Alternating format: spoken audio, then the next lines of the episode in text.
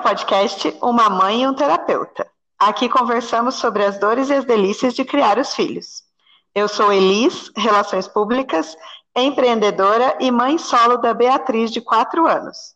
Hoje é 22 de maio de 2020, esse é o nosso primeiro episódio e quem está comigo é o Cleiton. Se apresente. Olá, eu sou o Cleiton, sou psicólogo, pós-graduado em psicopedagogia e entusiasta de, dos estudos da infância e da adolescência. E acho que a gente vai ter muito para conversar aqui. Com certeza. Cleiton, explica um pouquinho qual é a nossa ideia e o que, que a gente vai conversar nesse podcast. Uh, vou tentar resumir um pouco de, de onde surgiu a nossa ideia.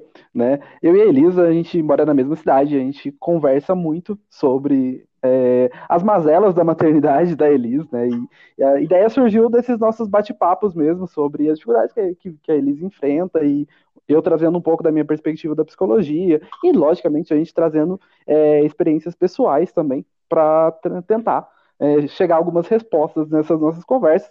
E aí, um dia, um belo dia, a gente pensou, então, por que a gente não grava um podcast com essas conversas? Acho que a gente tem muito para falar, né?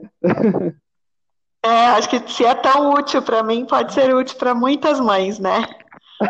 ah, espero que sim. Eu acho que a gente vai ter algumas coisinhas para conversar. Sim, eu acho que vale a gente falar um pouquinho da Bia, né, que é o nosso objeto de estudo. E acho que, assim, do, do processo, né, de quando, desde, de, desde quando você entrou na nossa vida e do quanto é. isso nos ajuda, assim, no nosso dia a dia. É, a Bia tem quatro anos, ela vai fazer cinco em outubro, então já está nesse processo do aniversário chegando. e ela, quando ela nasceu, eu ainda era casada, então até dois anos e pouquinho ela cresceu tendo pai e mãe em casa, né? E aí depois eu me separei e, coincidentemente, quando eu estava me separando, eu e o Cleiton dividíamos um espaço onde era o meu escritório e era o consultório dele. E aí a gente foi assim que começaram as nossas conversas, né? Eu trouxe para o Cleiton as dificuldades de que eu estava enfrentando e todos os medos que eu enfrentava com a separação. E aí, a partir da perspectiva dele, enquanto psicólogo, principalmente psicólogo infantil, ele foi me ajudando e aí, desde então, acho que a gente nunca mais parou de. Acho que eu nunca mais parei de te atormentar, né? Não, não é tormento nenhum, não. Muito pelo contrário. Mas é, e, e é sempre muito, muito útil para mim, assim, é muito, e me ajuda muito no meu dia a dia a entender como é, como lidar com ela, quais são as dificuldades que eu tenho, que ela tem. Então, ela, assim, ela é muito esperta, né? E ela, desde quando ela tinha dois anos, quando eu me separei, ela já no dia que a gente sentou e contou para ela, ela falou: Não, não quero. E aí ela, né, a gente teve uns trabalhinhos assim de sentir falta do pai, porque ela ficou morando comigo e ver ele a cada 15 dias. Mas eu fui lidando com isso, sempre com essa orientação, assim, né, de, é, do Cleiton, de como eu é, agiria com ela através da idade, né, pela idade que ela tem. Então, uhum. ele sempre avalia isso, assim, né, ah, o entendimento dela é de uma criança de três anos, então como que lida com isso? Depois nós tivemos várias crises de birra também, que foram, que acho que a gente pode fazer um episódio só de birra, né? Sim, acho que vai, e é um episódio longo. Sim. É um episódio longo. e agora a gente está nessa nova fase, que é esse período de pandemia, em que estamos convivendo muito mais tempo por dia, né? Porque ela fica o dia todo uhum. em casa, só nós duas em casa, enquanto eu trabalho, ela está aqui brincando o tempo todo é, aqui em volta, então é uma nova fase. Sim. E também é. são os, os seus conselhos que têm me ajudado a lidar com isso e não pirar. Sim, sim. Não, Elisa, acho que é bacana explicar um pouquinho de como que foi esse processo, né? Você fez um bom resumo, assim, acho que já tem quase dois anos que a gente está nessa, nessa ideia de conversar sobre a Bia, né? De ter, ter, ideias juntos sobre o que fazer em determinadas situações. Acho que é isso mesmo, acho isso. que é esse período de tempo mesmo, assim. E, e eu, agora parando para pensar assim, eu fico, eu fico pensando, né, no, em quantas fases a gente já passou com a Bia, né? Você, né, no caso, mas eu ali escutando e tentando dar alguns pitacos nessa história toda, assim. E, é notável o quanto que hoje, atualmente, é, esses pitacos nem são tão necessários mais, né? Porque eu vejo que você, que você, já vai fazendo, já vai tendo um entendimento mais claro sobre como que a Bia se comporta, por que, que ela faz determinadas coisas, e esses pitacos acabam sendo mais ocasionais, assim, né? Sim. É, a, gente, a gente trabalha meio que numa ideia de orientação de pais, né? Que é uma coisa que, que eu gosto muito que não é necessariamente o um atendimento com a criança, né? Eu faço um atendimento com os pais. Né? O nosso é muito mais informal, porque a gente é amigo, né? Então a gente acaba conversando é. de uma forma muito mais informal. Mas segue um pouco esse modelo mesmo, né? De uma orientação, né? Partindo do que o pai me traz, eu apresento algumas coisas e a gente vai elaborando algumas estratégias junto para enfrentar as dificuldades que a criança está apresentando, né? E os adolescentes também em algumas situações, né? Isso. E, nossa, pode falar. Né? É, não, que eu ia falar que só é, fez dois anos mesmo, agora em maio, e ela nunca foi, né, no consultório.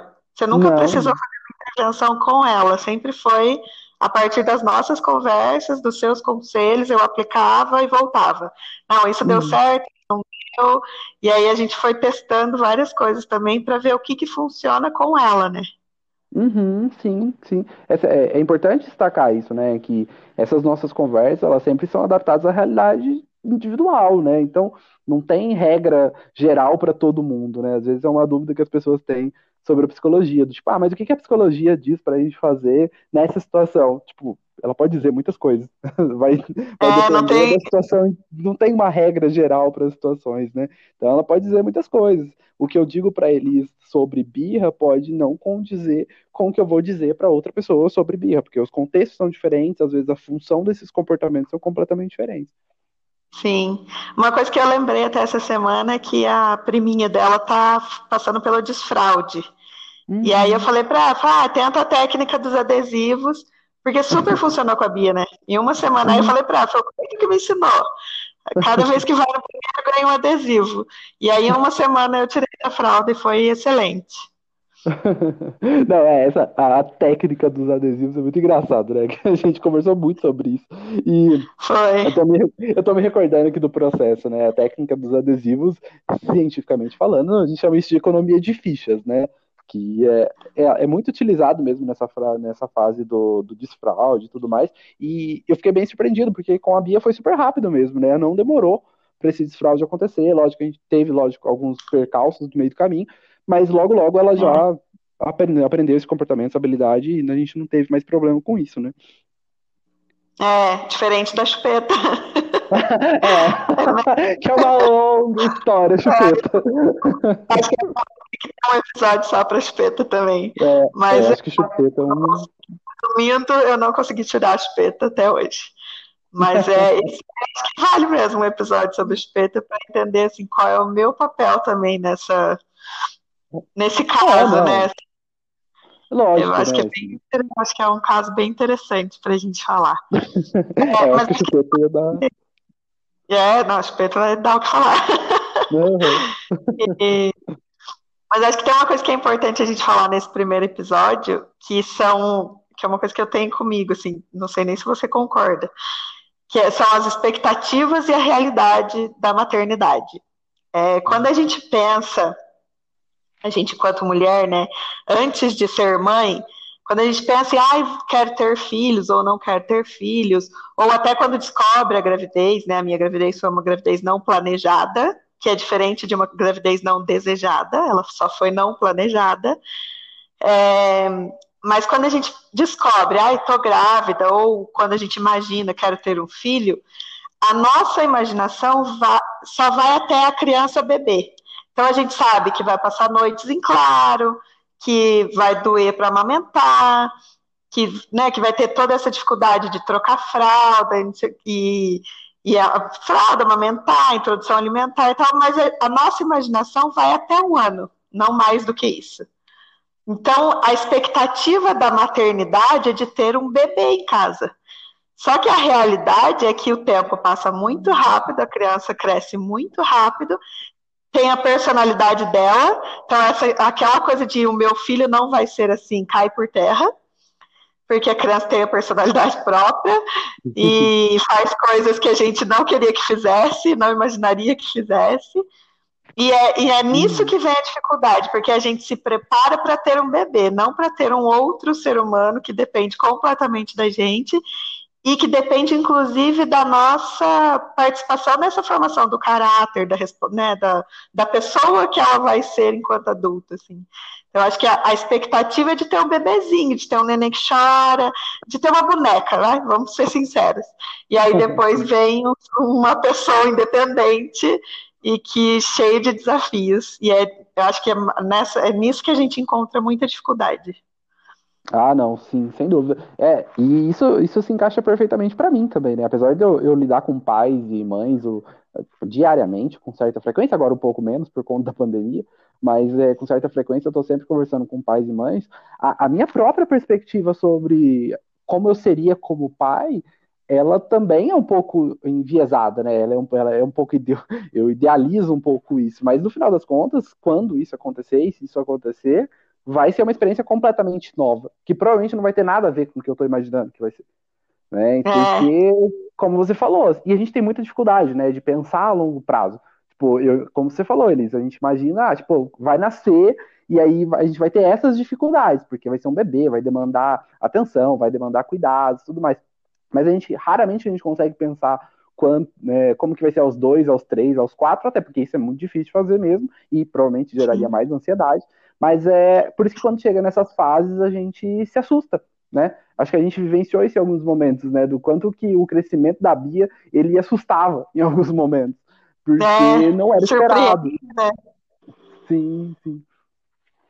Exatamente. Eu acho que é, e é nisso que você me ajuda muito, nesse entendimento das fases, dos processos, do como agir.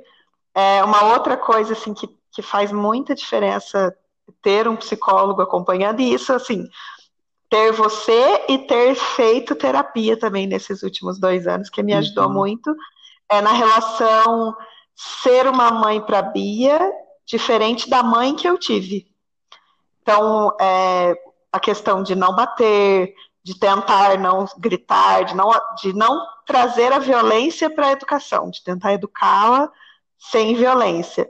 Porque acredito que você também, é, e é da nossa, muito mais da nossa geração, essa questão de que apanhava, de que é, fazia coisa errada, eu levava, eu levava varada, não era nem tapa. e é uma coisa que eu escolhi não trazer para a educação dela, mas como é o que eu aprendi, é o modelo que eu aprendi, é muito difícil de, de não fazer, assim, de ter esse autocontrole. Então, é, me ajuda muito também as nossas conversas nesse sentido. Ah, não, sem dúvida, né? Essa, essa questão dos modelos, e como você falou, é uma coisa da nossa geração, né? Eu nunca, eu nunca apanhei da minha mãe, assim, apanhei da minha mãe e do meu pai e tal. Ah, eu apanhei de um tio. É, eu apanhei de um. Não, na verdade não. eu apanhei de um tio uma vez, isso ficou muito gravado pra mim. Mas, é, em contrapartida, apesar de minha mãe não bater, ela, isso não quer dizer que eu não tive uma educação muito punitiva, né? Eu tinha muitos castigos, né? Gritos, e enfim. Né? Era uma educação que, apesar de não ter agressão física, era uma educação que era punitiva. Né? E beleza, hoje eu lido bem com isso, o que não quer dizer que se eu pudesse escolher é, voltar lá atrás e falar, não, não quero que seja dessa forma, eu quero que seja de outra, eu escolheria ser de outra forma, que seria muito mais tranquilo para mim e tal. Uh, e, e, é muito difícil quebrar esse modelo atualmente, né? Que a gente tem bilhões de evidências de que, na ampla maioria dos casos, não funciona, e não funciona mesmo. Eu sempre trago essa analogia Sim. de que Uh, a gente nunca conhece uma criança que apanhou uma única vez. Essa criança sempre tá apanhando. Porque, então, é, essa para mim é a maior Quer prova dizer, não resolve, que, é. que, não resolve. Né? Não, se a intenção é, é eu estou batendo para que ele não faça novamente, então não está funcionando. Né? Eu, eu, sempre trago um pouco da minha experiência. Né? Eu trabalhei com estagiário, depois aqui na depois de formado também, eu trabalhei com crianças vítimas de violência. E, era uma característica, né? Essas crianças não apanhavam uma única vez. E elas apanhavam várias vezes, às vezes diariamente, sempre com essa justificativa, não, mas eu estou educando, é para ele aprender o que não fazer.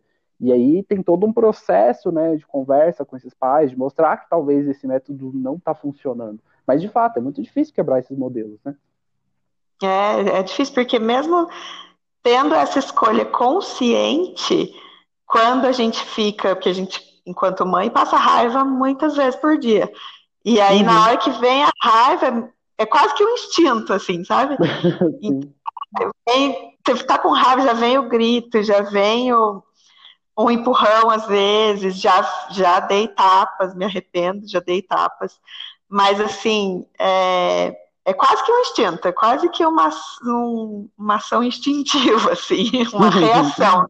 É, eu não sei se você tem essa impressão, mas a, a impressão é que é contra-intuitivo a gente conversar com a criança. não sei. É. O, que, o que deveria ser né, o, o, normal, que é tipo, vamos tratar um humano como um ser humano, uh, não é o que vem, não é a primeira ação que aparece, né? É contra-intuitivo. Eu falo, não, conversa com o seu filho, explica para ele porque aquilo é errado tal. Porque a gente tem essa, essa ideia, né? E isso eu vivencio com certa frequência de que as coisas precisam resolver agora. E de fato, quando eu dou um tapa no meu filho, uh, em tese, não estou dizendo que funciona, em tese, naquele momento ele para de fazer aquilo. E quando eu sento para falar com o meu filho, olha, você não pode fazer isso por isso, isso, isso, ele não para. Vai ser preciso fazer isso várias vezes. Várias que, vezes. Que funcione. Várias vezes. Isso é cansativo. Para o pai que está cansado, para a mãe que está cansada. Que... Então, isso é extremamente cansativo. Então é contraintuitivo é, pedir uma mudança de modelo, isso não quer dizer que não seja necessário e urgente.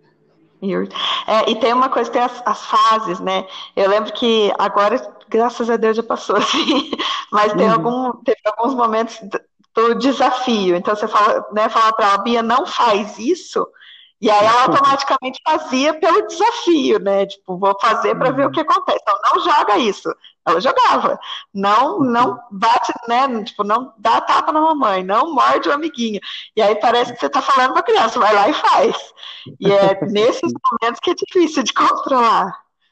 Não, sem dúvida. E, e é nesses momentos que, que vai pedir o máximo de paciência dos pais, né? E por isso que eu, eu tento não ter esse olhar julgador, e eh, inclusive às vezes em alguns momentos eu percebo que alguns profissionais têm um olhar até punitivo para alguns pais, não é porque assim, eu não compactuo, e inclusive todas as minhas orientações são para que isso não aconteça, mas é, eu reconheço que isso não vai acontecer do nada, né? não vai ser da noite para o dia que o um modelo que até então estava acontecendo vai se modificar, né, e então eu tento ter esse cuidado, né, acho que a gente vivenciou um pouco isso também, né, eles de estar tá todo olha, não, mas vamos, vamos tentar fazer de outra forma, tal, porque é essa percepção de que não vai ser durada, que isso também vai se modificar. Vai, vão ter dias mais fáceis, vão ter dias mais difíceis, isso faz parte, eu acho, da paternidade e da maternidade, pelo que eu percebo, né, de, olhando de fora.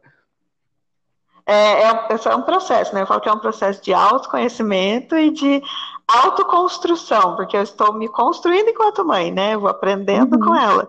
É, por exemplo, bater nela já faz um bom tempo, graças a Deus, que eu não bato, não, não bati mais, não precisei. Isso não quer dizer que é porque ela é uma filha que não faz nada que me irrite, né?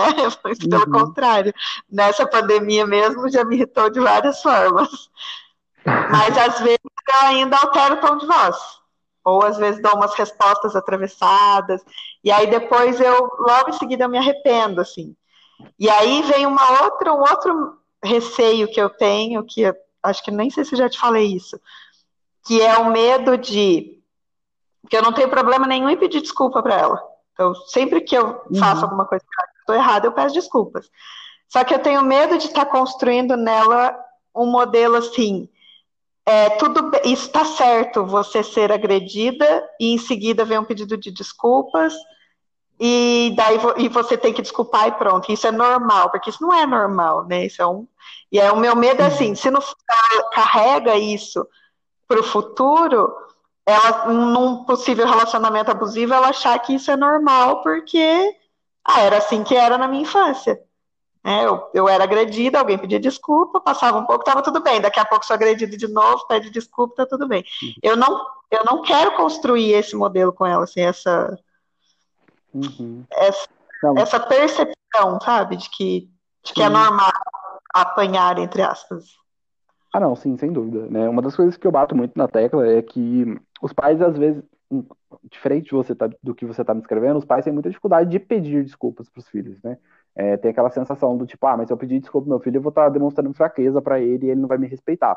Né? O que você está me trazendo é um pouco do contrário, né?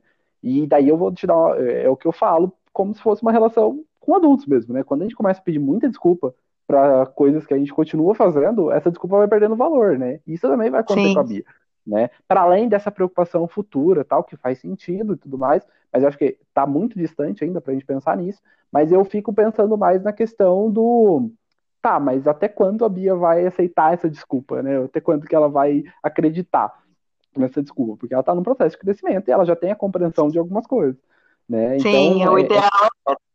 Desculpa uma vez só, né? Não repetir o é, o ideal que É o ideal que depois da desculpa a gente consiga não fazer novamente. Né? Sim. Serve para todo mundo. Sim. sim. sim. É, é, é, complicado. É, é bem mais fácil. Complicado.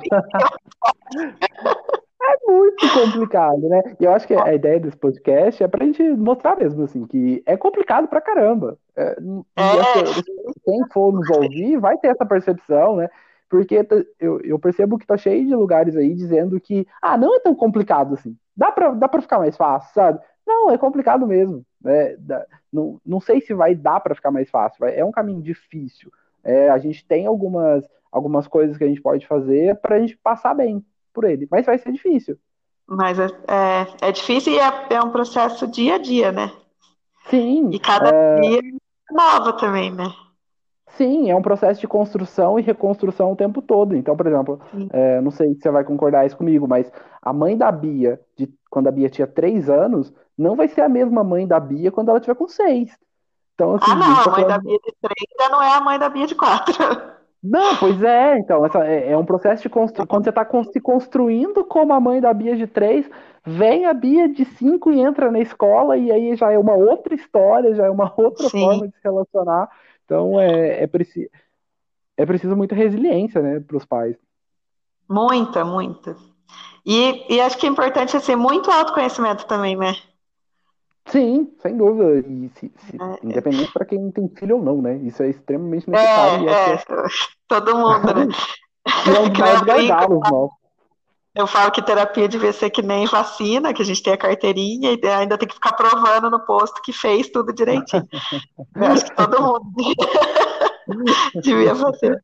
Mas acho que é muito importante esse processo de autoconhecimento enquanto mãe, pai e mãe, né? Porque a gente tem uma tendência a olhar para o comportamento do filho, para o que ele está fazendo de errado, ou para o que ele está fazendo que eu não gosto, mas assim, será que é só porque eu não gosto que está errado? É, ou é. será que ele tem mesmo que se comportar exatamente como eu gostaria? Eu não queria, por exemplo, ter que passar por uma, por uma birra no supermercado. Já passei. Uhum. Né? Eu queria que todas as vezes que ela vai para a escola, ela não chorasse na porta da escola. E não é o que acontece, né? Ou que ela usasse a, tipo, a mesma roupa, que ela usasse a roupa é. que Hoje, isso aconteceu hoje. Nós saímos, a gente teve que sair um pouquinho. E aí, como somos só nós duas, quando eu saio, tem que levar ela pra rua, né? Uhum. Aí ela vai, ainda bem que vai de máscara, bonitinha, mas ela olha a roupa e já tava friozinho, tava ventando, ela quis ir de vestido, um vestido amarelo de bolinha. Deixei, fazer o quê? Eu não vou dar uma guerra por causa de um vestido. É, ué, é escolher as brigas, que, é escolher as brigas não, escolher as batalhas, né? Assim, tem, tem é... batalhas. Não sei, é. Porque, e, porque a, a, a nossa concepção de paternidade, é, eu tenho a impressão que ela é baseada na noção do que eu preciso ganhar do meu filho. Eu preciso estar tá num lugar acima dele, não necessariamente numa relação que é igualitária. Então, se não, você vai usar a roupa que eu quero que você use. Será que Sim, não dá pra que eu estou mandando. Será que não dá pra gente chegar num consenso, né? Essa ideia do eu estou mandando, né? E isso, é, é, não sei, não, não sei essa estimativa, mas eu imagino que é mais 50% das brigas. O início das brigas ah, sempre é a partir dessa relação de de hierarquia, né? Então, assim, eu vou lá e imponho alguma coisa e isso gera uma briga e aí começam os problemas. É, até me lembrei de uma coisa que, que eu aprendi com você. No inverno do ano passado, quando começou a esfriar, ela, ela já tinha essa mania de escolher as próprias roupas e nós brigamos muitas vezes porque ela queria ir de short para a escola, por exemplo, e estava frio. Uhum, e aí uhum. um dia eu levei essa reclamação com o consultório e você me falou assim: explica para ela que existe roupa de calor e roupa de frio e que agora começou a fazer frio. Eu cheguei, sentei, expliquei para ela. Foi essas roupas são. Eu separei no guarda-roupa e, e até hoje é separado.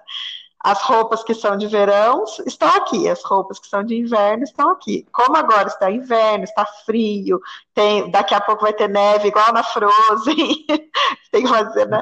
E aí ela, é, ela, entendeu. E aí ela, quando está frio, ela procura pelas roupas de frio. Ai, não, mas eu quero pôr um short, então vamos pôr uma meia calça com um short. Uhum. É fazer acordos também. Uhum. E funcionou super bem. É, não, sim. Ah, que bom que funcionou, fico feliz, assim, porque, de fato, né, a Bia tem toda uma visão de roupas peculiar, assim, né? Ela quer usar as roupas que dá na cabeça dela. Mas é. Que bom que funcionou. E, e eu, eu tô tentando me recordar aqui do contexto dessa, dessa orientação. Acho que foi baseado um pouco nessa ideia, né? De que a Bia ainda não. A, a Bia não tem essa, essa noção das estações né? Então, ah, tá frio, tá calor. Ela sabe que tá frio à noite, quando ela põe a coberta, né, tal. Mas a roupa não tá, essa, por exemplo, a, o significado roupa de frio não está estabelecido para ela ainda. Isso. Então, é, então é preciso explicar isso para a criança, né? É, é a conversa, né? A boa e velha conversa. E, e, e, funcionou, né? Funcionou, e, e, assim, a conversa funciona, eles são muito mais, eu falo que são muito mais inteligentes do que a gente julga. Porque as explicar as coisas funciona muito bem. Por exemplo, essa questão toda do coronavírus, da pandemia, de não poder ir na escola. Primeiro as meninas explicaram na escola, né, as professoras, por que, que não podia mais abraçar o coleguinha e tal. E eu acho muito legal que ela chega em casa e vem me ensinar. Então ela chegou no primeiro dia e falou, mamãe não pode mais abraçar e beijar ninguém, porque tem coronavírus. Aí eles são muito carinhosos, né, entre eles. Então, a primeira, a primeira coisa que aconteceu já foi separar os amiguinhos. Aí depois, no outro uhum. dia, a tia explicou sobre o coronavírus, e aí logo em seguida já, já pararam as aulas. Aí expliquei para ela, falei, não vai mais ter escola, a gente não pode mais sair, tem que ficar em casa. Aí depois começou a sair, tinha que usar máscara, a Bia tem que pôr a máscara por causa do coronavírus. E aí agora ela já fala assim para mim, quando acabar o coronavírus, a gente pode levar tal brinquedo na escola? Ou hoje ela me pergunta assim, mãe, quando vai acabar o coronavírus? é de que tem algo acontecendo, assim, né? Obviamente que ela não, não entende, é um vírus que pega, que, etc. Né? Mas que ela sabe uhum. bom e que, que ela pode ficar doente. Eu falo, mas o que, que acontece com o coronavírus, Bia? A gente vai ficar doente, tem que ir no hospital tomar injeção que como ela já foi internada, então ela tem uma ideia de, do que é ficar no hospital, né? Sim. E aí ela se cuida direitinho, entendeu? Que é um momento, que é um processo e que vai acabar. Então ela sabe que em algum momento vai acabar e vai voltar para a escola. E aí o dia que abriu a academia, ela, eu, ela me ouviu falando, né, que eu podia voltar para a academia. Aí ela perguntou, por que que voltou à academia e não voltou à escola? Hum, aí, difícil ela, responder isso para ela. A gente não tem, exatamente. Difícil responder isso pra ela, assim. Eu não sei porquê, eu não sei, assim. É, então eu falei pra ela, falei assim, ah, porque na academia é, o contato é menor, tem menos gente, na escola tem muita criança, então é mais perigoso. Mas não sei se eu, se eu convenci ela, não. É, não sei nem se isso é verdade, mas sim. É que tá, né? a gente tem essas respostas mesmo, né? Eles... É, não, assim. É, Uh, as crianças, ela, a gente, é aquilo que você acabou de falar, assim, às vezes a gente subestima muito a capacidade das crianças de compreender as coisas, assim, e, e, e isso não faz o menor sentido, porque é a fase em que elas estão numa ebulição, uma ebulição de aprendizagem, é a melhor fase para elas aprenderem as coisas, então, assim, foi explicado algumas vezes para Bill o porquê que ela não podia sair, o que, porque que tinha um vírus e que ela poderia ficar doente. Beleza, tá entendido. E é isso. E aí? Ela, já tá, tá explicado. Exatamente. Tá e às vezes eu tenho tá que fazer... explicado e está aceito. Eu não fica questionando Sim. também, tem muitos adultos né? de ficar e, assim, os questiona... É isso que eu ia falar. E os questionamentos que ela vai trazer são respondíveis. Então, tá, mas eu não vou poder ir na escola? Não, porque se você for na escola, seus coleguinhas podem ficar doentes, tal, porque o, o coronavírus está lá, pode chegar lá, e daí você não quer ver seus coleguinhas doentes, né? E daí pra, isso é fácil de se explicar isso para criança. O que não é fácil de explicar, por exemplo, meu pai, de 66 anos de idade, parece é. que entende essa coisa, né? É, é o que a gente tem visto, né? Muitos adultos duvidando da ciência e do que é óbvio. Enquanto as crianças não, pois é. e seguem, né? Não sei, não sei se alguém viu, assim, mas eu até agora não vi nenhuma criança gravando vídeo xingando o vírus, falando, ah, não, chega, então é uma bobeira. Não sei, se alguém viu, me manda, porque assim, e não vi ainda. Mas em compensação, idoso, um monte. Um monte, é. Os idosos estão dando trabalho mesmo. Minha mãe que diga. não só idoso, não só idoso, né? Tô falando dos idosos aqui porque eu tenho essa experiência por aqui, assim, mas Sim. é adultos de um modo geral, né? Então, é, a gente subestima muito a capacidade das crianças de, de entendimento das coisas, né? Quando a gente deveria levar isso em consideração. Bom, Cleiton, a gente já gravou 30 minutos. Acho que chega, né, por hoje. A gente vai finalizando por aqui. Vamos deixar esses assuntos para os próximos episódios. Uh, queria que você falasse um pouquinho qual é o nosso próximo tema e deixasse um recadinho para o pessoal para o final. Ah, beleza. Uh, depois de muito conversar, eu e a Elisa, a gente tem, acho que a gente teve muitas ideias, né, muitos temas, mas a gente pensou no próximo episódio falar sobre modelos parentais, né, e a influência que isso tem para o desenvolvimento das crianças, para o desenvolvimento dos adolescentes e quanto que isso impacta ainda na nossa vida, agora na nossa vida adulta, tentando trazer alguns exemplos pessoais sobre isso, né. E para finalizar, também queria deixar um convite para quem quiser conhecer um pouquinho mais, conhecer um pouco mais do meu conteúdo, para me procurar lá no Instagram, é, @cleitonoliveirapsi. Né, lá eu posto dicas sobre infância, sobre adolescência, uh, e também tenho falado um pouco sobre como que a psicologia pode ajudar a gente, né, nós adultos também. Tá certo? E acho que é isso. Acho que é isso. Obrigada por quem ouviu até o final e até o próximo episódio. Até mais.